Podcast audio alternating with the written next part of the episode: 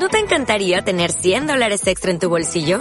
Haz que un experto bilingüe de TurboTax declare tus impuestos para el 31 de marzo y obtén 100 dólares de vuelta al instante. Porque no importa cuáles hayan sido tus logros del año pasado, TurboTax hace que cuenten. Obtén 100 dólares de vuelta y tus impuestos con 100% de precisión. Solo con Intuit TurboTax.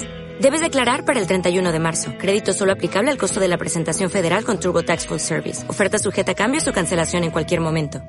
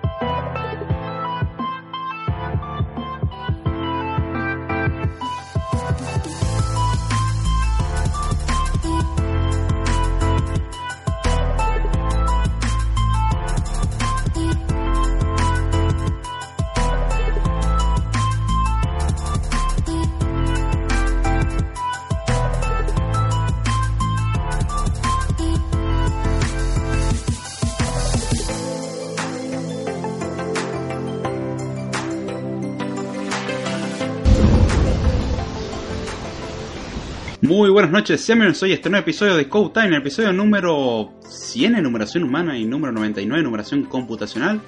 Sí, ya con este llegamos a los 100 episodios de Code Time. En realidad si vamos al podcast hay mucho más, pero sean bienvenidos al episodio número 100, sí. Estamos acá presentando un poco más de Code Time en un nuevo episodio, ya el centenario por así decirlo, si solamente contamos los episodios de Code Time. Y bueno, estamos acá para compartir la programación desde un punto de vista un poco más humano y para extendernos un poquito. No tanto, pero sí vamos a extendernos un poquito. Eh, quédense hasta el final si quieren enterarse de los anuncios o de uno de los anuncios importantes, aunque después también voy a hacer un podcast al respecto hablando sobre los futuros cambios que van a haber en Code que lo van a ver. Pero no, no es algo que afecte para mal, al contrario, yo lo veo como un cambio para bien y de hecho creo que eso garantizaría más material por un tiempo al menos. Así que bien, con esto damos comienzo a este podcast. Y vamos a seguir aprendiendo un poco de programación. Creo que el micrófono lo tengo medio bajo. A ver, voy a acercarlo ahí un poco más. Y dígame si se escucha bien, si se escucha bajo, si se escucha alto, dígame cómo se escucha. Así que bien, comencemos con el podcast. Si escuchan interrupciones en el habla es porque estoy tomando un poquitito de agua. Eh, días con ventilador no, no hacen lo mejor para la garganta, sinceramente. Y el haber comido hace un ratito tampoco ayuda. Pero bueno, estamos acá para compartir un poco más de programación, entretenimiento y vaya a saber uno qué cosas más. A ver, vamos a saludar a los que se hacen presente acá en el chat del envío. Aparece Jesús Martínez Mendoza y dice, primero, va, dice, uno con muchos signos de exclamación. Calculo que quise decir primero. Sí. Después dice, hola caballero, buenas noches. Hey Jesús, ¿cómo va? ¿Todo bien? Saludos acá, Damián Tisconi, el propietario del podcast de la barra Belt, donde entran dos, pagan tres, tienen la promo 3 por 1, pagan tres y entra solo uno. Si usted tiene un amigo y una amiga, aproveche esta oferta imperdible en la cual van los tres, pagan los tres y entra solamente usted. Y si paga un plus lo dejamos salir por atrás para que no, no lo busquen después. Pero bueno, estamos acá compartiendo otros momentos de programación y un gusto tenerte por acá, Damián. ¿Todo bien, che? ¿Qué tal arrancó la semana? Ya están saludando. ¿Vamos por unas dos horas o nos echamos a las tres horas de una vez? No, no, para. Estamos en que no nos podemos echar tanto tiempo y el tema quiero dejarlo un poco para la semana que viene cuando arranquemos con lo que les voy a decir al final, aunque los que ya me estuvieron siguiendo saben de lo que voy a decir al final. Aún así, no, hoy no, mañana me tengo que levantar, creo que cuando termine el podcast me tengo que levantar unas 6 horas después y eso tengo que considerar que me faltan hacer varias cosas antes de irme a dormir. Así que bueno, magia, como siempre suelo decir. Si aquí tomando un café caliente que hace frío y, y el aire... ¿eh? ¿Qué se te...? Eh, que se te cae... Ah, un aire que se te cae en los dedos. eh, sí, aproveché acá, al contrario, en una habitación cerrada con un calefactor natural conocido como computadora y grabando el podcast sin ventilador. Ah, eh, esto va a estar hermoso, como siempre digo. Pero bueno, vamos a comenzar el podcast de hoy y vamos a hablar sobre, o dar la introducción a, ¿qué es el infierno de las dependencias? En realidad la terminología correcta sería la terminología que viene del inglés, que es uh, Dependency Hell. El, infierno de las dependencias es como una traducción directa y literal, que es justamente el infierno que se nos puede generar cuando trabajamos con dependencias. Y ahora vamos a explicar lo que son las dependencias libres y eso, aunque en Scriptime quiero hablar de eso, acá como parte necesaria del podcast voy a tener que dar una introducción al tema. Así que bien, comencemos primero explicando por qué se generarían estas dependencias y por qué estas dependencias se pueden convertir en un infierno. En principio hay que entender qué es una dependencia.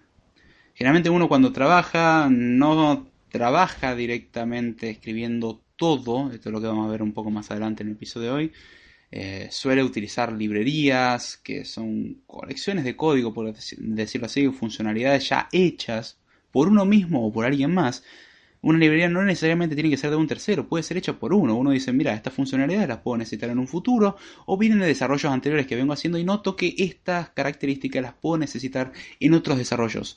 Eso es algo muy importante, uno generar sus propias librerías de cosas que considera útil, ya sea librerías como repositorio para ver eh, cómo hacer ciertas cosas o librerías que realmente utiliza como componente de una aplicación. Entonces el código de una aplicación de un programa simplemente estaría formado por el código que uno va escribiendo más las librerías. Y las librerías nos brindan esas funcionalidades.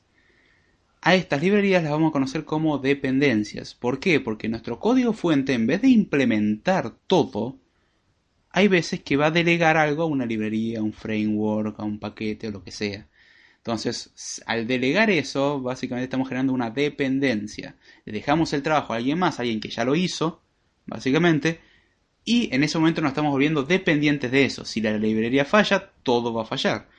Ahora, si la librería anda bien, bueno, salvo que nosotros hayamos implementado mal el cómo utilizar la librería, eso es otra historia, porque aunque la librería esté bien, uno puede escribir un código deficiente, eso es fácilmente posible. Cualquiera lo puede hacer, de hecho es muy fácil generar ese tipo de errores, pero ya por lo menos uno sabe que no es el problema de la librería. Podríamos analizar después si las librerías son todas correctas o hay con errores. De hecho, se han encontrado casos de librerías con años que llevan un error arrastrado, que después, bueno, lo corrigieron y mucho. Y algunos de esos errores vienen en realidad de un planteo erróneo en libros que lleva a que los que se basaron a hacer la librería utilizaron esos libros. Los libros estaban mal, entonces, bueno, todo salió mal. Pero no fue por culpa de la librería y del desarrollador, sino por el libro. Hay veces que pasa al revés que el, planteo teórico es correcto, pero la librería está mal implementada. Eso no lo vamos a tratar hoy. Eso es un tema bastante grave e importante, pero no lo vamos a tratar hoy. Así que bien, ¿de qué vamos a hablar hoy? De el infierno de las dependencias. Y bueno, cuando uno trabaja con librerías o dependencias, básicamente puede llegar a enfrentarse, y es muy fácil enfrentarse, con el infierno de las dependencias o el dependency hell. Que básicamente es un término coloquial que sirve para... Mm, ¿Cómo decirlo? Eh, para nombrar a la frustración. Una forma de darle un nombre a la frustración de algunos usuarios, muchas veces desarrolladores, aunque también pueden ser usuarios literalmente consumidores de, un programa, que em, básicamente sería la frustración de Ah, perdón, leí el chat un cacho y me perdí. Es la frustración que se genera cuando uno trabaja con librerías y al ver que no se conectan correctamente, por decirlo así. Sea, hay dependencias que no se resuelven de forma correcta o incluso comienzan a ocurrir lo que son conflictos. Uno cuando trabaja con el software dijimos que podemos tener dependencias y no toda dependencia está dentro del programa. Eso sería una de las formas de resolver este problema. Pero muchas veces las dependencias son librerías compartidas, como por ejemplo DLLs, eh, las DLLs en Windows son bien conocidas, son librerías de enlace dinámico, Dynamic eh, Library o Link Library o algo así, las cuales permiten justamente tener una librería que se pueden hacer de forma dinámica, es decir, no, no, son, parte, no son parte del código del programa, pero sí ayudan al funcionamiento del programa. Y muchas veces para ahorrar espacio, porque una librería podría pesar mucho, ya que sería inútil tener redundancia en librerías y todo hacer lo mismo, lo que se hace es que dos o tres aplicaciones dependan de la misma librería esto vamos a ver que genera problemas. Y básicamente el infierno de las dependencias ocurre cuando las dependencias que estamos teniendo nos empiezan a causar problemas. Y se lo llama infierno no porque sea un problema simplemente, sino porque el problema puede ser muy, muy grave. El problema puede llevar a que la aplicación no funcione, el problema puede llevar a resultados inesperados. Generalmente lleva dolores de cabeza uno intentando instalarlo o haciendo que la aplicación directamente no arranque. Dependencias clásicas que todo el mundo conoce si trabajó mínimamente con una computadora, ni siquiera en desarrollo, pero que sí trabajó con una computadora, eh, desde el mundo de Windows con el Net Framework. Las últimas versiones de Windows lo incluyen, es cierto, pero versiones anteriores como XP incluían como el Net Framework 2.0, si no me equivoco, y la mayoría requerían un Net Framework mucho más avanzado como el 3, el 3.5, 4, 4.5, y eso era un problema. Entonces había uno que instalar el Net Framework. Estaban las librerías estándar de C, de C y C++. Esa uno generalmente no las instala manualmente, pero sí, si uno presta atención a ciertos instaladores, va a ver que empieza a instalar un montón de dependencias. Que va a decir eh, C, C++, eh, Runtime, y va variando los nombres básicamente. Muchos productos de Microsoft hacen eso. Eh, si trabajamos ya en cualquier plataforma, por ejemplo Linux, Mac o Windows, nos encontramos con hay que instalar Java para poder correr cosas. Últimamente eso disminuyó bastante por el hecho de que Java se usaba mucho para lo que eran web apps. Eh, o mejor dicho, applets, no web apps, perdón.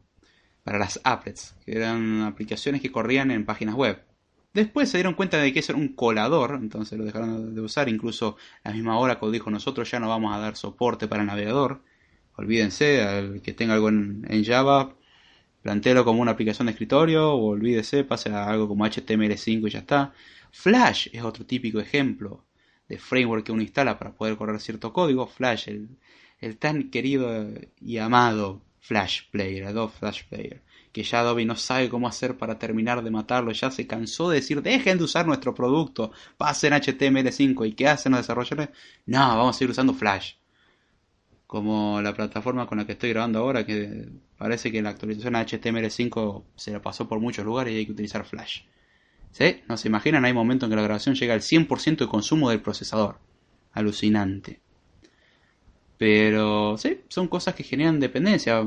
El software directamente no corre. Si tiene dependencia con Flash Player va a decir se necesita Flash Player para correr esto. Si tiene dependencia con Java se necesita Java Runtime para correr esto. Si tienen Net Framework, le va a decir se necesita Net Framework. Muchas veces es cierto que los instaladores ponen las dependencias, o sea, ya instalan las dependencias, pero pueden ocurrir ciertos conflictos, que es lo que vamos a ver. Flash Gordon pregunta Damián Tiscornia. Eh, no, ese no. Acá dice, aquí lo malo es cuando desinstalas un programa y se lleva la DLL. Justamente ese es el infierno de las dependencias. Acaba de dar un perfecto ejemplo, Jesús. No quería adelantarme tanto, pero sí, ese es un típico ejemplo de infierno de dependencias. Se lleva la DLL y todas las cosas que dependen de esa DLL que tendría que haber sido compartida, pero no, el programa se ensañó en borrarla. Bueno, se va todo por un caño muchas veces. Muchas veces llega el sistema operativo a no arrancar, o sea, tener un error durante el arranque. Porque es una DLL de la interfaz gráfica, eso pasaba mucho con Windows XP cuando Microsoft todavía permitía personalizar. Windows Vista también lo permitía y el 7 más o menos ya disminuyó un poco. Ya con Windows 8 nos empezamos a olvidar de la personalización y en Windows 10, ¿quién se acuerda de que se podía personalizar Windows? ¿Alguien recuerda del querido Windows XP que le cambiaban al tema cada vez más psicodélico con el mouse, va, con el cursor hecho una llamita y cuando hace clic hace ruidos extraños, con wallpapers animados, con el menú inicio personalizado, que no era poner un tema, sino cuando querían emular el tema, por ejemplo, Windows Vista, Windows 7, que tenía transparencias y eso llevaba a instalar un segundo programa que funcionaba como botón de inicio. Entonces, cuando uno apretaba el botón de inicio, en realidad abría ese programa, creo que una vez Start o algo así, que era para emular el, inicio de, de Windows Vista. Ah, Windows Vista vino muy mal, pero la apariencia era bonita, entonces, bueno, eso fue lo que muchos usuarios de XP no tenían el recurso suficiente para correr Windows Vista. En realidad creo que hoy en día no existen computadoras con recursos suficientes para correr Windows Vista tampoco. Correr un poco mejor, pero sí, va a seguir andando mal. Eso ya es por cuestiones de diseño. Pero todas esas cosas desaparecieron. En esa época era muy normal instalar programas raros para generar uno sus propios temas o instalar unos temas con unas transparencias alucinantes, porque los temas de Windows XP por defecto no admitían transparencias o admitían, pero eran muy extrañas y uno quería como un efecto de blur con un brillito y qué sé yo y bla bla bla, o sea, consumir toda la RAM gráfica y procesador en efectos visuales que hacían la máquina ultra lenta, todo para qué? Para que se vea más bonito, cosa que en Windows 7 con los mismos recursos corría más rápido. Pero bueno, era lo que, lo que había en ese entonces. Pero cuando uno desinstalaba una de esas herramientas, lo que solía pasar justamente era que se llevaba la DLL de la interfaz gráfica o gestionaba los temas ¿Y qué pasa cuando te llevas la DLL que gestiona los temas? Te llevaste toda la interfaz gráfica porque no puede cargar el tema base de Windows y chao. Así se rompió todo. A tu criterio, ¿por qué crees que ya tanto Windows, eh, no se diga Mac OS, se vuelven menos personalizables? Bueno, Mac de por sí nunca fue muy personalizable, oh, eh, Jesús. De por sí nunca fue muy personalizable, que digamos lo máximo que podías hacer es cambiar el tamaño de algunos iconos, cambiar algunas animaciones. Ahora tenés el efecto de poder cambiar el color del toque oscuro. ¡Wow! Gracias Apple por darnos tantas características. Poner eh, fondos, poner fondos dinámicos, eso me parece bastante cómodo. Tengo como 800 fondos dinámicos en este momento que van pasando uno por uno, cada un minuto se van cambiando. No me canso nunca del wallpaper. Aunque se suelen repetir más o menos lo mismo, pero no, no cansa tanto como tener el mismo wallpaper. Aunque en las computadoras portátiles prefiero directamente poner un fondo negro. Pero son cosas que fueron quitando porque también generan estos conflictos. Porque uno llevaba a instalar programas de terceros que había que pagarlos y uno los conseguía de, de formas alternativas, si usted me entiende. Y que se llevaban, por ejemplo, las DLL en su desinstalación, que no eran del todo estables, porque vamos a ser sinceros, cada cosa que le agregamos al sistema es algo que puede brindar inestabilidad y los programas de personalización no estaban pensados para la estabilidad. Algunos funcionaban bastante bien, los temas no traían muchos problemas, pero habían programas especiales para instalar unos temas especiales con unas extensiones más raras que no sé qué, y eso llevaba a muchos problemas. Entonces, quitar características de personalización no es algo tan irracional. O sea, le quitas opciones al usuario. Cuanto menos opciones le dé al usuario, menos posibilidades tiene de arruinarla. Aún así, el usuario es alguien capaz de arruinarla, no importa lo que le des. Vos le das un ladrillo y lo va a arruinar. Eso es un tema muy profundo a tratar. Pero ese es el problema. Se quitó todo eso por, en principio, los conflictos que generaba, como lo que estamos hablando en el podcast de hoy.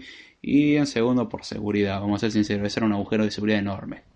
Además, ya hoy en día nadie personaliza nada. Como, ah, déjame, le pongo wallpaper y fin. Algunos ni siquiera le cambian el wallpaper de Windows 10. Ya le dejan, ah, deja este wallpaper, está bien. Y viven su vida con el wallpaper original. ¿Para qué se lo vamos a cambiar?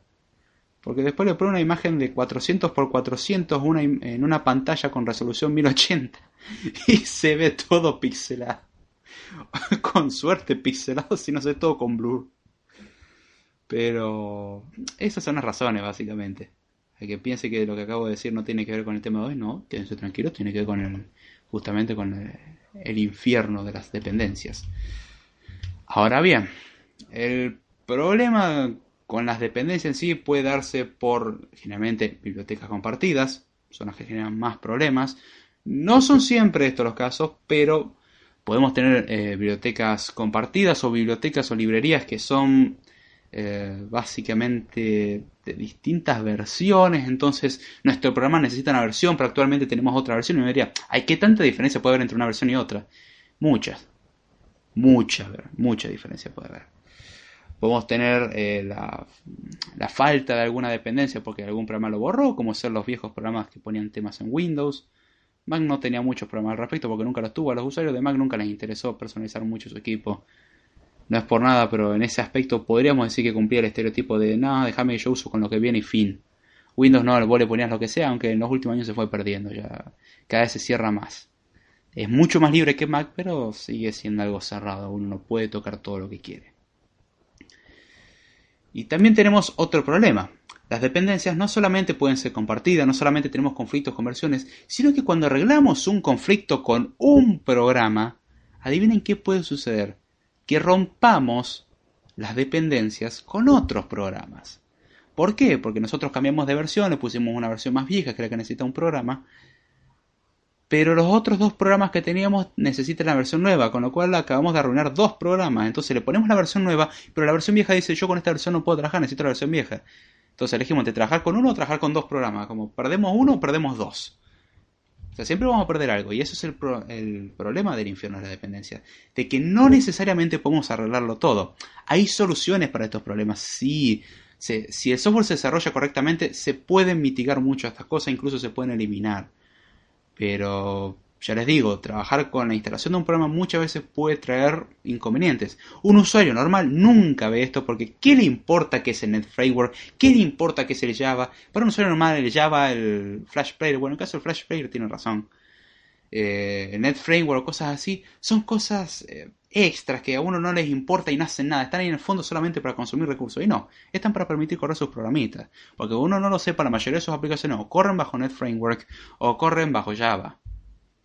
O corren bajo algunas librerías que hay en C. Encima hay que instalar todas esas dependencias. Si no me creen, busquen en su sistema operativo, en la parte de agregar o quitar programas, eh, si tienen Windows.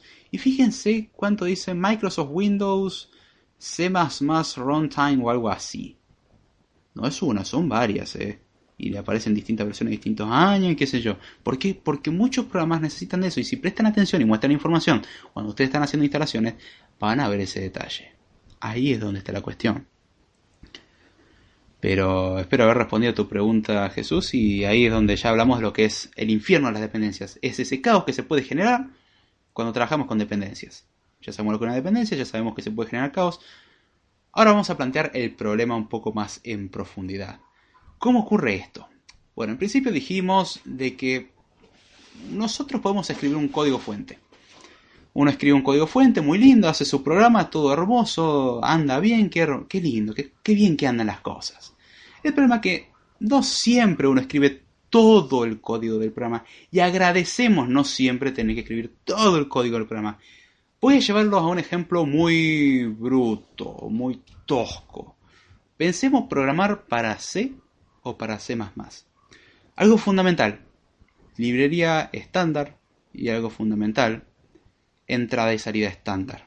O sea, si queremos imprimir algo en pantalla, entrada y salida estándar, pero de cabeza. Y en el caso de la librería estándar es para, obtener las funcionalidades básicas. Imaginemos tener que hacer operaciones con gráficos. Vamos a necesitar sí o sí operaciones aritméticas. Librería matemática, venga también. Y así vamos eh, incorporando librerías. A los que trabajan en Swift no se crean que se salvan de esto. Por ejemplo, digo Swift porque tengo curso de Swift y por ahí los que escuchan el podcast también puede que programen en Swift. De paso me bien como publicidad. Eh, la cuestión de que Swift, uno dice, no, yo no uso librería, yo nunca instalé una librería. ¿No? Léase arriba de todo, luego de cada código autogenerado, como hay un import Cocoa o un import Foundation o un import UIKit si están trabajando en iPhone y iPad, un import Cocoa si están trabajando en Mac, un import Foundation si están utilizando la librería estándar de Swift. Ese import significa importar o permitirme acceder a los, a los elementos, ya sea de la librería Foundation, que es la librería estándar de Swift, ya sea a Cocoa, que es la librería estándar de Mac, con funcionalidades para Mac, ya sea UIKit, que es la librería estándar para interfaz gráfica de iOS. Todas esas cosas son librerías. Uno no las trata como tal porque uno no las instala, ya vienen, hay un montón de librerías y eso es un caos porque va por cada año saca como tres o cuatro librerías al menos y todos los años tenés que aprender las modificaciones que le hicieron las librerías anteriores, más las nuevas librerías, la cual te vuelve loco. Hablé rápido a propósito para que se den cuenta lo loco que te vuelve. Es algo que vuelve bastante loco el tener que todo el tiempo andar actualizando. No hay tanta diferencia y la documentación cuando uno va escribiendo el código lo ayuda, pero pueden haber cambios grandes. Por suerte hasta ahora no han habido cambios grandes como de Swift 2 a Swift 3. Que de Swift 2 a Swift 3 hubieron cambios brutales. De Swift 3 a Swift 4 son más potables. Como cambio de Swift 1 a Swift 2 eran, fueron grandes, pero más o menos. Pero de 2 a 3 fue un cambio brutal. Y ahí sí había que releerse buena parte de la documentación. Caso de Swift 3 a Swift 4, eh, dentro de todo se mantiene, tiene algunas diferencias y ya Xcode nos corrige muchas de esas cosas. Pero aún así, trabajando en lenguajes como Swift, vamos a tener que importar cosas. Si trabajamos en Python, por ahí no lo trabajamos como librerías, pero lo vamos a llamar paquetes. Uno hace un import de un paquete. Hay muchos paquetes, está el paquete sys para acceder a elementos del sistema, el paquete os para acceder a características del sistema como crear directorio, cosas así, el os.path para trabajar con rutas de archivos, comprobar si algo es un archivo, un directorio, request para hacer request a internet, o sea, buscar cosas en internet. Eh, ¿Qué otras librerías tenemos? argparse para hacer un parser de argumentos de lo que le pasamos a un código en sí al ejecutarse y así tenemos un montón de librerías. En Java generalmente los IDEs suelen generar eso automáticamente. Cuando uno pone un string no suele necesitar nada, pero cuando uno pone por ejemplo un componente visual se necesita importar algo. Se suele importar también en el Java Lang para importar cosas importantes del lenguaje. Y así tenemos un montón de dependencias. Esas dependencias internas no son tan peligrosas porque se manejan relativamente hablando. En el caso de Java, por ejemplo, con las librerías instaladas, eh, cuando uno instala Java, lo mismo con Python, muchas de las librerías ya vienen instaladas, pero uno puede agregar nuevas librerías. Y ahí es donde está la gracia, y ahí es donde pueden suceder los grandes problemas. Acá dice Jesús, sí, muchas gracias. Ah, perfecto, me alegro. Pero ahí es donde se plantean las cuestiones con las librerías. Todo programa accede a librerías, nadie escribe un programa desde cero. La única forma de escribir un programa desde cero, bueno, no la única, pero una de las más fáciles, entre comillas, ¿Qué tal si utiliza Assembler? En el Assembler va a tener que utilizar las instrucciones eh, básicas que nos brinda el Assembler, que suele ser un conjunto de instrucciones aceptables. Son bastantes, depende del. Incluso aunque digan RISC, eh, perdón, sí, RISC que es conjunto reducido de instrucciones. No es lo mismo que CISC. Eh, el RISC es justamente el conjunto de reducción de instrucciones, ARM por ejemplo trabaja con eso, Intel en profundidad trabaja con eso, aunque por fuera no, por fuera es CISC, que es el conjunto completo de instrucciones, aunque si nos fijamos en RISC de Intel podríamos o el RISC de ARM podemos encontrar más instrucciones todavía que lo que tiene el CISC, que es el, el conjunto completo, mientras el otro es reducido. Hay toda una razón por eso, pero no la vamos a abordar acá pero uno tendría que utilizar eso y los llamados al sistema, que está bien, los llamados al sistema son dependencias que estamos teniendo, pero ya el sistema operativo no nos da libertad. Para imprimir algo en pantalla tenemos que decir al sistema operativo, mira, yo puse en los registros correspondientes la información que quiero que muestres. Llamar a la función print. Por ejemplo, cuando uno hace un printf, conocido dentro de los lenguajes de programación como el simple print, o los que vienen de Java como system.out.println eh, o print, Está bien. En Java hay una cuestión ahí que es de la librería system, del sistema, anda al punto out, está accediendo a un stream eh, estático, o sea, es accesible estático por el system.out, vos no estás creando una instancia, simplemente estás accediendo a un elemento de tipo, está diciendo, bueno, el output stream, que se llama out, eh, llama dentro de esto a la función print o println, que es para imprimir o imprimir con un salto de línea. En el caso de Python simplemente hacemos print. En el caso de C simplemente hacemos print. En el caso de eh, C hacemos un printf. Ahora, ¿cuál es la cuestión? Cuando uno hace, por ejemplo, un llamado a print, a printf, lo que sea, cuando lo llevamos a código de máquina, lo que termina haciendo uno es eh, poner la información, por ejemplo, los argumentos. Los argumentos suelen ponerse primero el formato en un, en un registro en particular, después se ponen los otros argumentos que le vamos pasando en otro registro, después si no vamos metiendo cosas al stack. Y finalmente hacemos un llamado, un syscall a la, justamente a la funcionalidad print, que es algo que incluye el sistema operativo, que uno le dice al sistema operativo, mira, yo te dejé en los registros, que vos me decís que yo tengo que meter la información donde tienen que ir los argumentos, vos procesa esto, vos hacelo como veas. Y va a decir, bueno, a ver, voy al primer registro, el primer registro me da el formato, entonces en base a este formato voy a empezar a construir el string, qué sé yo, empieza a construir el string de la salida imprime el mensaje finalmente. Pero todo eso se hace mediante un llamado al sistema. En ese caso la dependencia no la podemos quitar porque sí o sí dependemos del sistema operativo. Ahora, cuando uno programa algo más avanzado, uno no piensa en todo eso. Uno escribe el código y muy feliz y fin de la historia. Ahora, a ver. Pensar que casi todo corre en Java. sí, lo peor que es cierto. La gente dice que odia Java. Pero Java está en todo. Vean Java Apocalypse que es básicamente un futuro planteado de qué pasaría si desaparece Java. Y es, es hermosamente bien hecho, está hecho por aficionados, pero es hermoso. Está muy bien logrado un trailer que muestra una película del apocalipsis que viene por la desaparición de Java. Y sí, es como que fue precursor al, al tan famoso video de Apple mostrando la locura de la gente cuando pierde sus aplicaciones.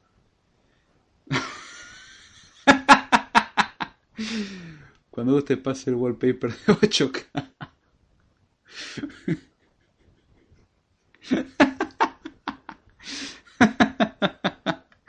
Acá quiero saber lo que me estoy riendo. Jesús Martínez Mendoza.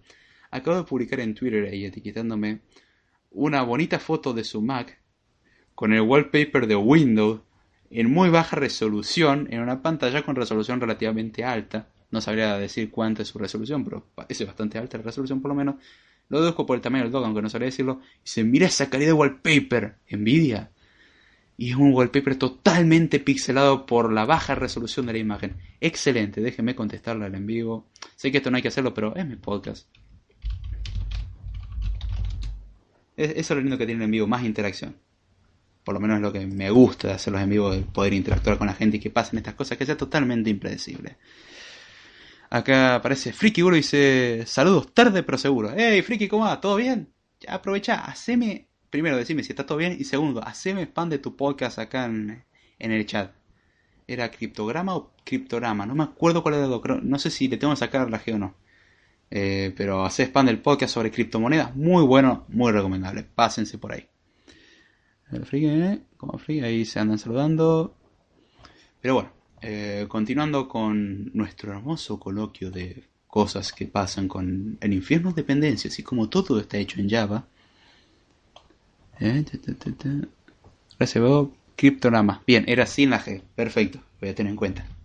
Aprovechá ese spam. Pasen por ahí, eh, búsquenlo en iTunes. También búsquenlo como Freaky Guru. Muy bueno el, el podcast sobre criptomonedas. Si quieren aprender algo de criptomoneda, recomendable. Muy recomendable. Así que bien, volviendo a nuestro planteo, hoy en día hacer un desarrollo sin uso de librerías o una dependencia ya es una locura.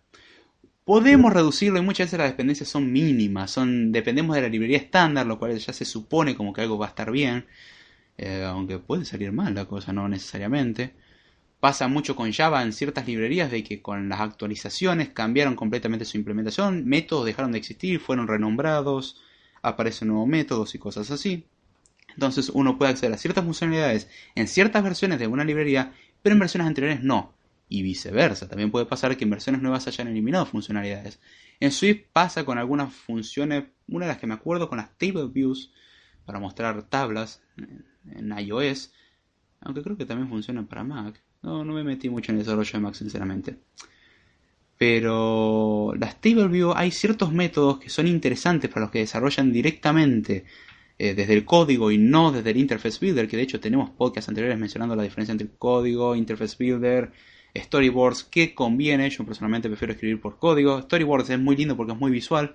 Primero, para una persona que tiene problemas visuales es un problema. Y número dos, no es la mejor opción. Pásense por esos podcasts anteriores, busquen un poco más atrás lo que está en el mes de diciembre del año 2017 y ahí van a tener información al respecto. Pero bueno, la cuestión es que hoy en día se necesitan librerías. Y a mí me pasaba que, por ejemplo, para iOS 10 habían ciertas librerías disponibles. Mejor dicho, ciertas funciones disponibles para las Table View. Era para utilizar el data source y el delegate de la Table View. Pero para iOS 9 para atrás no estaban disponibles. Y yo quería manipularlo mediante código. Eran funcionalidades más avanzadas que me interesaban porque me permitían una flexibilidad mucho mayor y la interfaz sea mucho más agradable y fluida. El problema solamente disponible iOS 10 en adelante. Por eso hay un capítulo muy bonito en mi curso de desarrollo en Swift 4 que se llama comprobación de API o comprobación de API. Y ahí es donde está el chiste.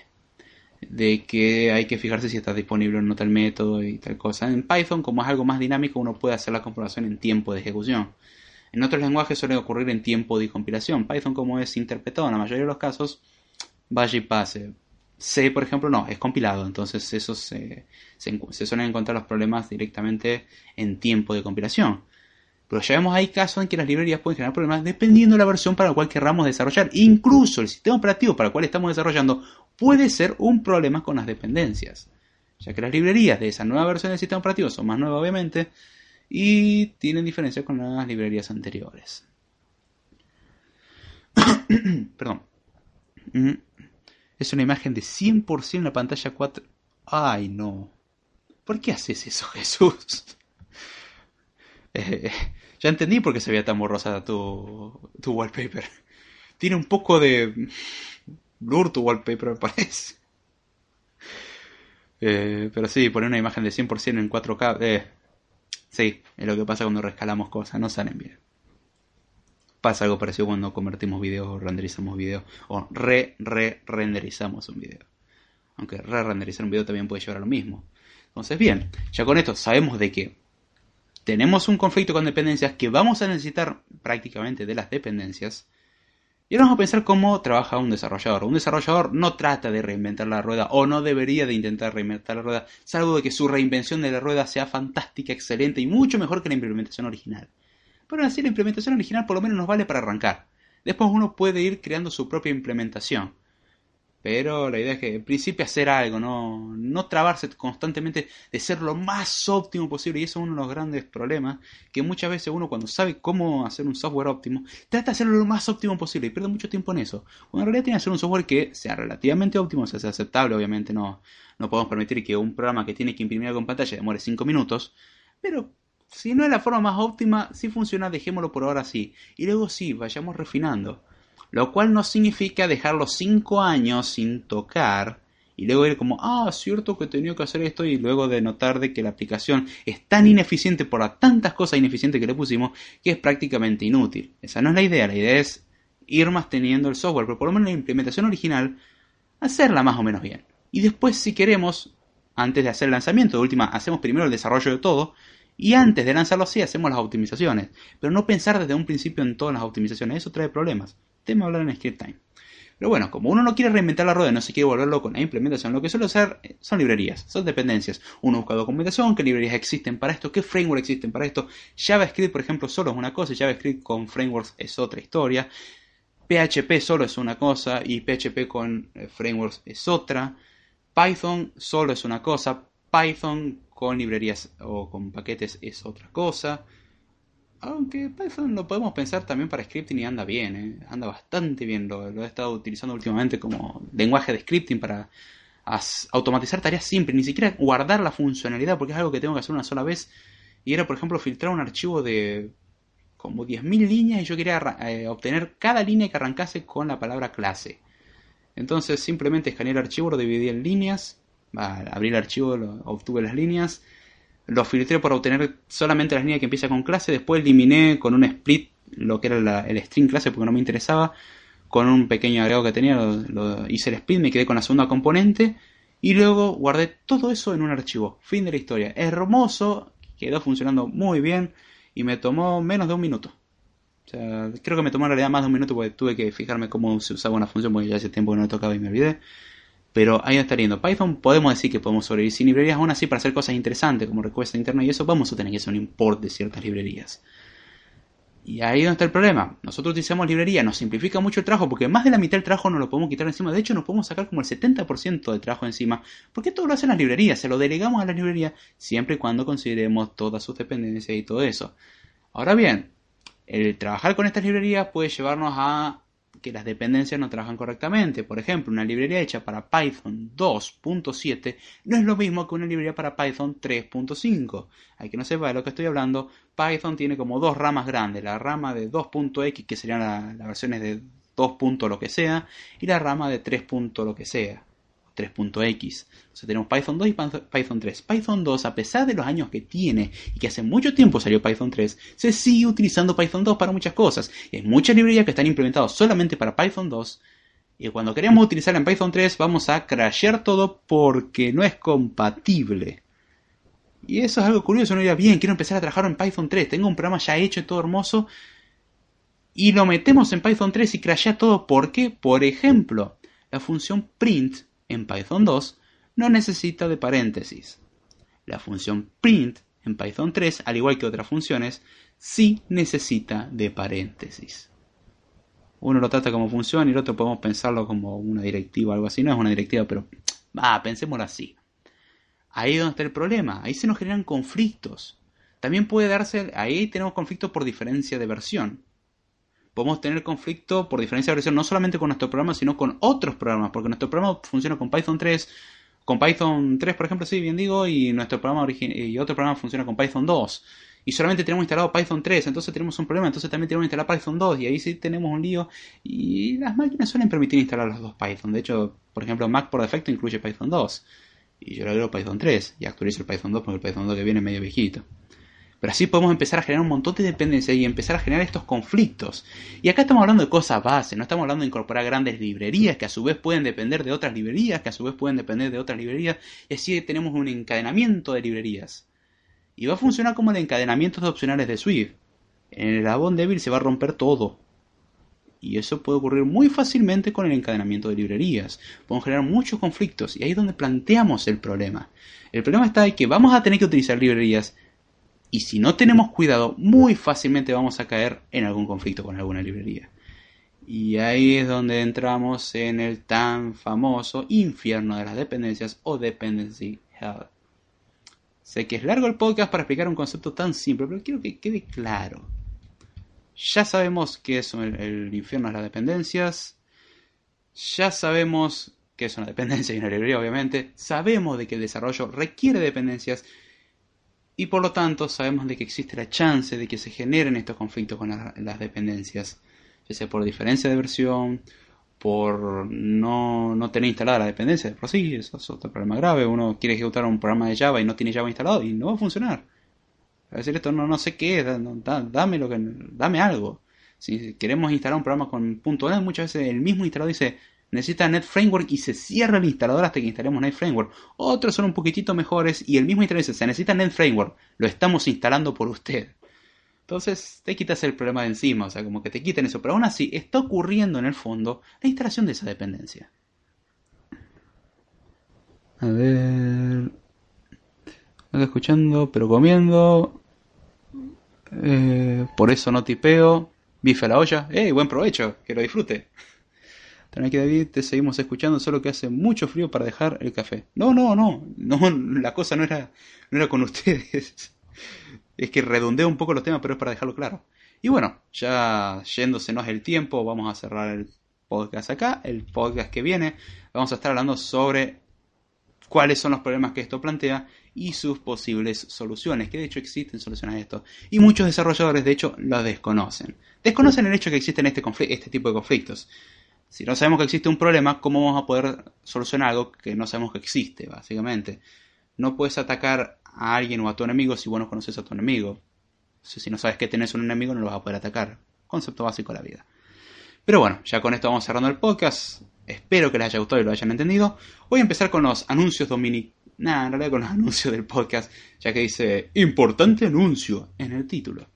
¿Y de cuál es el importante anuncio? Bueno, para los que escuchan el podcast en vivo, les aviso que a partir de la semana que viene empezamos a hacer los en vivos en YouTube, no en Spreaker. Ahí pueden utilizar el chat de YouTube, pueden verlo o simplemente escucharlo, pero el en vivo, el diferido no, el diferido va a estar tanto en YouTube como en podcast va a estar en ambos lados, así que por eso no se preocupen. Pero Spreaker para hacer en vivo lo voy a dejar de usar en principio porque me estoy quedando sin espacio. Y en segundo porque no tengo ganas de renovar Spreaker. Y en tercero porque se me cantó. Además que YouTube ya hicimos algunas pruebas. Durante esta semana voy a hacer una prueba más. Pero ya eh, YouTube demostró funcionar bastante bien. Puedo mostrar el chat en pantalla, mostrar cierta información en pantalla. Hacer el stream de imagen disminuye un poco el rendimiento, pero eh, dentro de todo funciona bastante bien. Así que quiero empezar a hacer el stream en vivo en YouTube y el diferido pueden escucharlo en YouTube tanto como en Spreaker. En Spreaker, en la plataforma podcast que ustedes elijan. Esto está en ebooks, en Spreaker, en iTunes y en la plataforma que usted quiera. Anuncio marca Acme, Looney Tunes. Dice Jesús. Así que bien, muchas gracias a los que se hicieron presentes en el podcast hoy. Gracias a Jesús Martínez Mendoza, a Damián Tijornia, a Friki Guru y a mí no, a mí no, no me voy a saludar. Pero bueno, ya volvemos con Code Time. A partir de ahora, Code Time vuelve. Anécdotas jordánicas, quédense tranquilos, vuelve. Mejor dicho, sigue. Ski Time vuelve con, mezcla entre algunos episodios con concepto y algunos episodios tratando algún tema superficialmente para después, si a ustedes les interesa, lo tratamos más en profundidad en Code Time y el canal de YouTube y muchas cosas más. También les recuerdo de que tengo disponible el curso de eh, Udemy para desarrollar aplicaciones para iOS 11 y el curso de Swift 4 también disponible ahora. Gracias Jesús por comprarlo. No llegaste tarde, se agradece muchísimo. Em, los primeros capítulos los estoy publicando en YouTube al curso de Swift 4, solamente los primeros capítulos con la leyenda diciendo lea descripción, ya que en la descripción avisa de que es un una parte nada más y subo algunos pocos capítulos y al que le interesa el curso y nota que la calidad del curso es buena, puede pasarse por Udemy. Así que bien, ya sin mucho más, con esto me despido. Les recuerdo que pasen por bandai.com, ese bonito sitio donde escribo, y no solamente porque escribo, porque sino también porque tiene material de excelencia, y usted también puede ser parte del proyecto, simplemente contáctese con nosotros. Vean la descripción todos los medios de contacto, las formas de apoyar al proyecto, muchas otras cosas más. Ya sin mucho más, con esto me despido. Espero que lo hayan disfrutado y será hasta la próxima.